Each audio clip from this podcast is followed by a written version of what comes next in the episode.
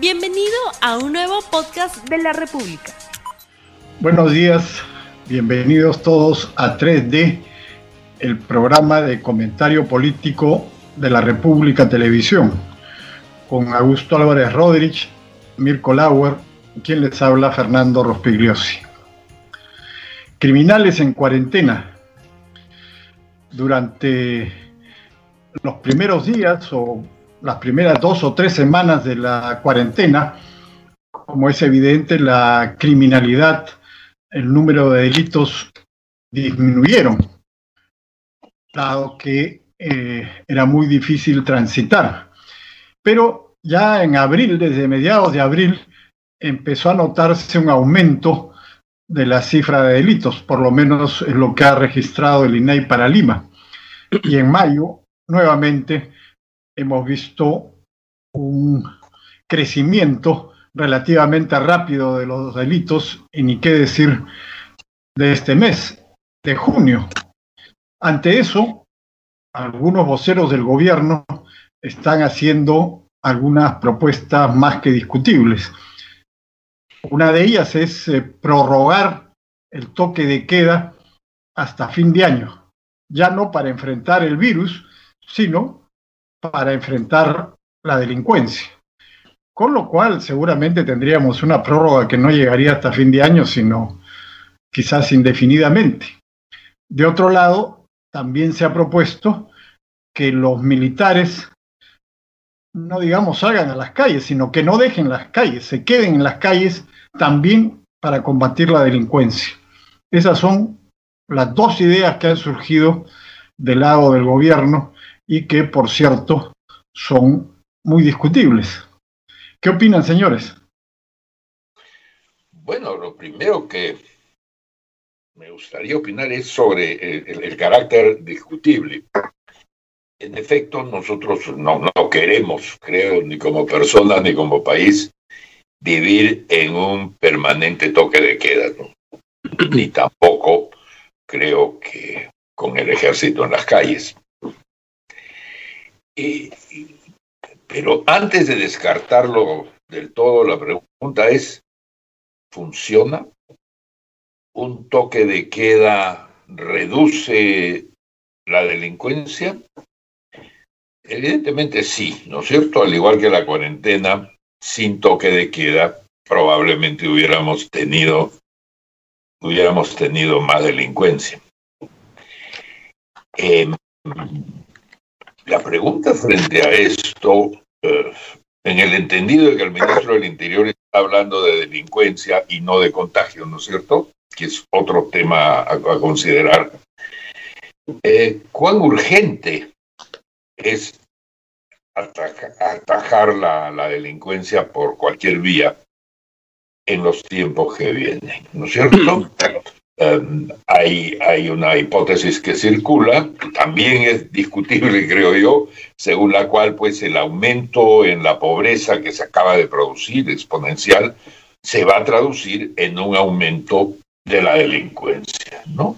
Aunque la ecuación pobreza-delincuencia es algo que eh, no es tan, no está tan comprobado, digamos, y merece otras cosas.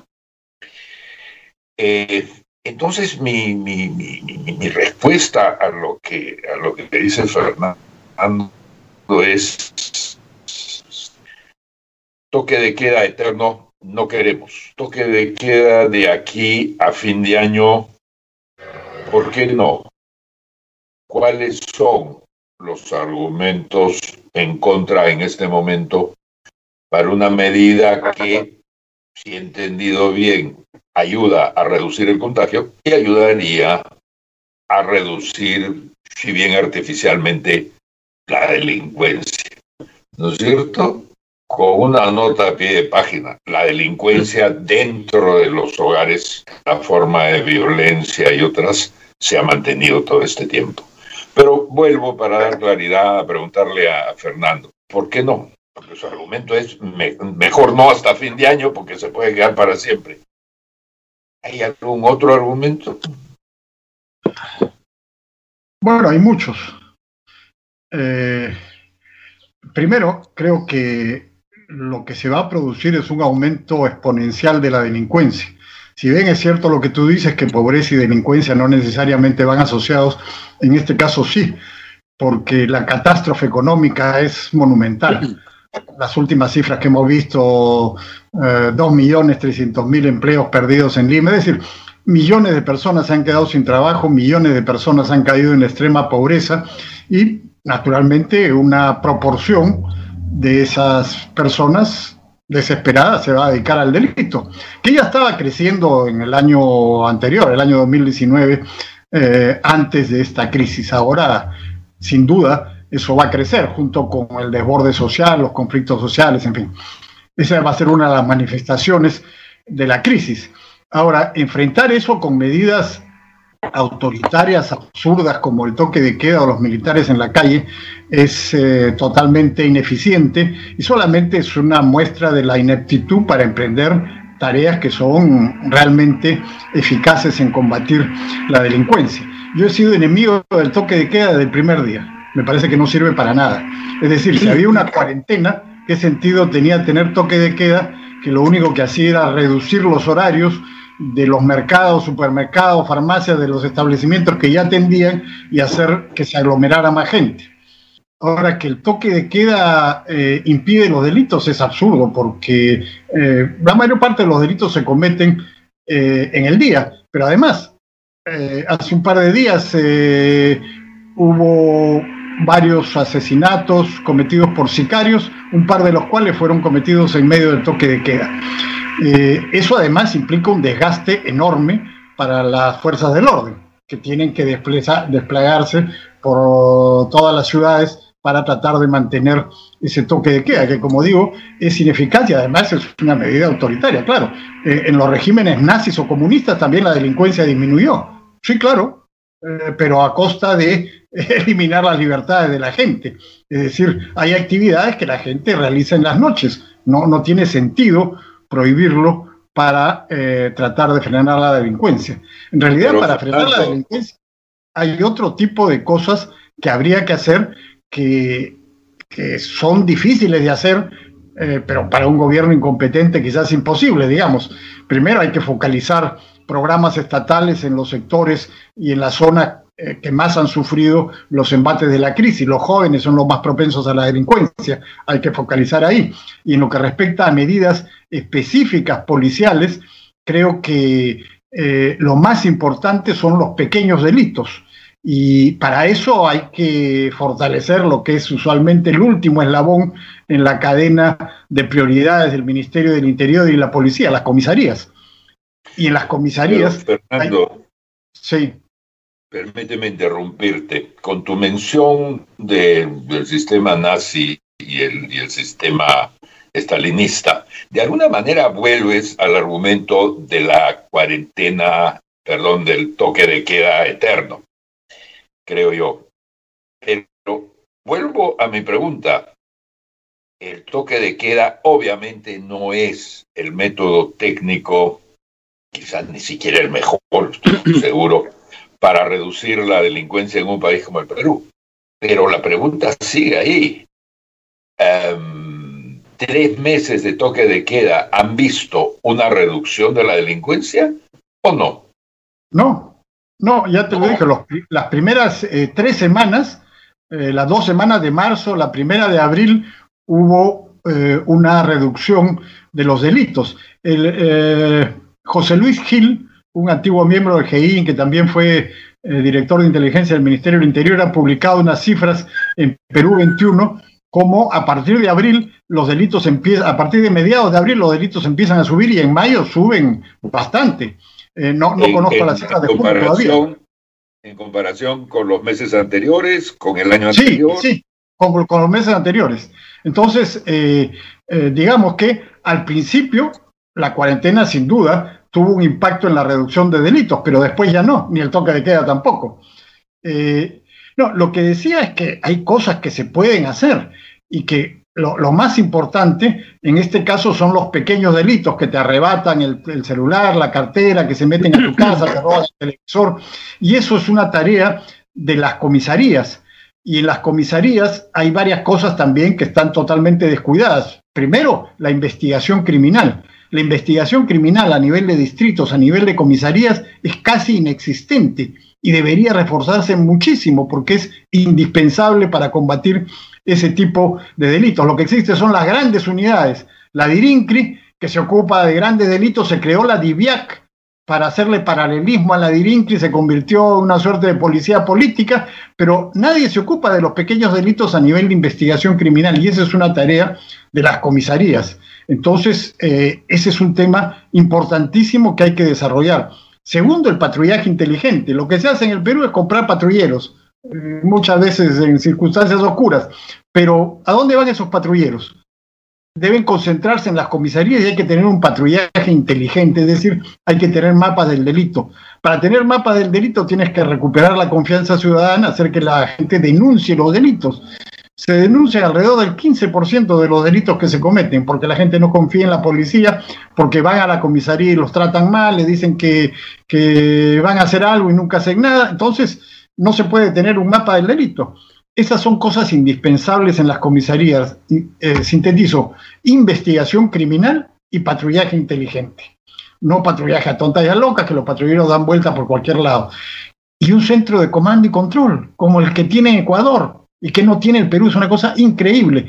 Alrededor del año 2015, creo, hubo un evento durante el gobierno de Humala y se compraron equipos para un centro de comando y control. Se usaron durante 15 días y después por problemas burocráticos quedaron ahí.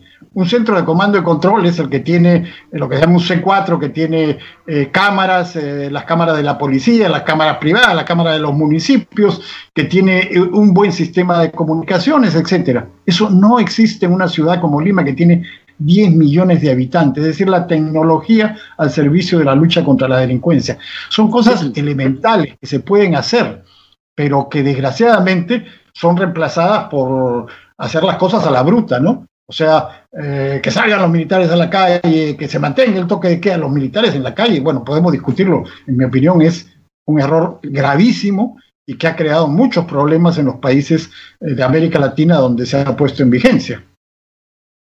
Muy interesante. Entonces, lo que dice Fernando es cierto y no tengo por qué dudarlo de que la, la cuarentena de los choros duró menos que la cuarentena del resto de la gente porque ya comenzaron rápidamente en, abril a volver al, al, terreno del, de los robos. Este, lo único que refleja es que el tema del toque de queda pues no va a funcionar, sino que simplemente acomodas tu, horario de trabajo de los ladrones este, a las horas donde puedes este, salir sin, sin, sin problema. Pero a mí no me gusta el toque de queda porque es como confundir los fines con los medios. El toque de queda se puso por el COVID, por el contagio este, la delincuencia es otra cosa y entonces supone que puede ayudar, etcétera. Pero si la idea es que con toque de queda combatimos a la delincuencia, si eso fuera así, el toque de queda va a empezar a las 7 de la mañana y acabar a las 8 de la mañana, porque, porque es la manera en que ningún ladrón pueda salir. Y eso no es viable. La policía tiene que hacer trabajos como los que Fernando dice, de tener que, este, que, hacer su trabajo de la delincuencia es una cosa, el contagio del COVID es otra, otra cosa. Y lo que estamos viendo coincido en que estos niveles de desempleo tan altos que hay, lo que ocurre es que desde el lunes se comienzan a reactivar cada vez más este, sectores económicos, los malls, etcétera. Los choros también se reactivan y van a salir con más fuerza, tanto los que ya tenían como modo de vida el, robo de manera rutinaria, como mucha gente que, que de repente lo que va a tener es que con un nivel de desempleo, por ejemplo en Lima, la mitad de los, las personas que viven en Lima se han quedado sin empleo, es el 48%, yo me temo que, que la, la, la, justificación, digamos, moral para no robar, no digo que todos los pobres son ladrones, pero la gente cuando entra en desesperación de cualquier nivel económico, este, va a tender a, a, recurrir a formas ilícitas de agenciarte el dinero que no te puedes agenciar de otra manera este, legal, porque va a haber un problema de hambre muy grande en el, en el país. Bueno, hay varias medidas populistas, digo, que le gustan a la gente y que seguramente los políticos eh, van a tratar de poner en práctica. Una de ellas es la que mencionaba, militares a la calle, va a tener 80% de respaldo. Los militares son totalmente inefectivos contra la lucha, en la lucha contra la delincuencia. O sea, basta ponerse a pensar, Imagínense una patrulla militar en una esquina con fusiles de asalto. Viene un ladrón, arrebata un teléfono. ¿Qué van a hacer? ¿Van a disparar con un fusil de guerra en medio de una calle? Y, el otro tema, la investigación criminal, que es propia de la policía, no de los militares. ¿Qué van a hacer los militares? ¿Van a, dedicarse a hacer investigación criminal como, digamos, como la, la labor de la antigua PIP? Por favor. Y la otra medida que es muy popular es aumentar las penas. Eso es popular, 100%. Todo el mundo está de acuerdo. Las penas en el Perú son altísimas. Hay eh, eh, muchísimos agravantes para los pequeños delitos. La gente, muchas veces la gente va a la comisaría y dice, no, no, su delito, el delito que han cometido no es eh, importante. No, no, no es así, es falso. Lo hacen para deshacerse de la gente que va a denunciar. Hay muchísimos agravantes que hacen que los delitos tengan penas de cárcel efectiva. Pero ¿a dónde se van a meter los delincuentes? Y hemos visto el problema que tenemos en la cárcel. Los políticos son espectacularmente rápidos para aprobar penas muy, altas, pero nadie se preocupa a dónde van a ir, cuántas cárceles se han construido en este gobierno, me refiero al de PPK, al de, al de Vizcarra y en el anterior, no se construyen cárceles y entonces quieren meter a miles de delincuentes más en las mismas cárceles asignadas, creando un problema mayor del que ya existe. Entonces, esas cosas como militares a la calle y, populismo penal, desgraciadamente son la respuesta que vamos a tener en las próximas semanas, en los próximos meses, y hay que eh, poner en claro de que eso no sirve, no ayuda, al contrario, empeora las cosas. Sí, lo que pasa es que cuesta un poco ver todo este programa de, de reformas policiales, porque a eso equivale más o menos su planteamiento. ¿cierto? Centro de comando, patrullaje inteligente, una serie de cosas contra las no tiene por qué estar en contra, sobre todo si no conoce mucho ese terreno. Pero lo, que sí me tengo claro es que este no parece el momento para una reforma policial, de quizá me equivoco, pero el atractivo de, las medidas estas como el toque de queda o los militares, etcétera, no es eh, necesariamente su, eficacia, es su urgencia, ¿no es cierto? El Estado no tiene, no tiene otros recursos que hacer una demostración de fuerza, efectivamente, ¿no es cierto? Y, si son ciertas las cifras del, señor Gil del, del una demostración de fuerza muy, muy relativa. Pero por el otro lado, frente a la crisis económica y la crisis epidemiológica, de aquí a fin de año es el momento de comenzar una reforma policial. No se requiere ninguna reforma policial. el centro de comando y control que tú llamas constante. El centro de comando y control está estancado porque hay una discusión sobre el edificio donde debe eh, ponerse. Una cosa, ¿se está escuchando o no? Tú sí, tú sí. El, Mirko se salió, o sea, la, transmisión de Mirko se ha cortado justo cuando estaba terminando su, intervención, pero tú sí te escuchas bien. Sigue tú. Bueno, decía para terminar, porque ya estamos sobre la hora, que el centro de comando y control está hace años estancado porque hay una discusión burocrática sobre eh, si Defensa Civil le da permiso o no al edificio donde debía albergarse y algunos eh, generales de la policía lo que querían era construir un nuevo edificio para eh, poner el centro de comando y control con intereses que ya podemos suponer. Cosas así absurdas, eso no requiere ninguna reforma policial, requiere simplemente decisión y, y, dejar de lado barreras burocráticas. Entonces estamos atracados no porque se requieran grandes cosas, sino por pura ineficacia e ineptitud. Bueno, con esta eh, discusión sobre la delincuencia que se nos viene y eh, con los problemas que vamos a tener a partir de este lunes, que ya se empiezan a abrir más eh, las actividades económicas, dejamos este programa, no sin antes recomendarles que lo difundan a través de las redes sociales. Y por supuesto, felicitando a todos los padres que este domingo, enclaustrados, van a celebrar su día. Especialmente a los padres de la patria. Será hasta el próximo lunes a las ocho y media de la mañana. Chau, chau. No olvides suscribirte para que sigas escuchando más episodios de este podcast.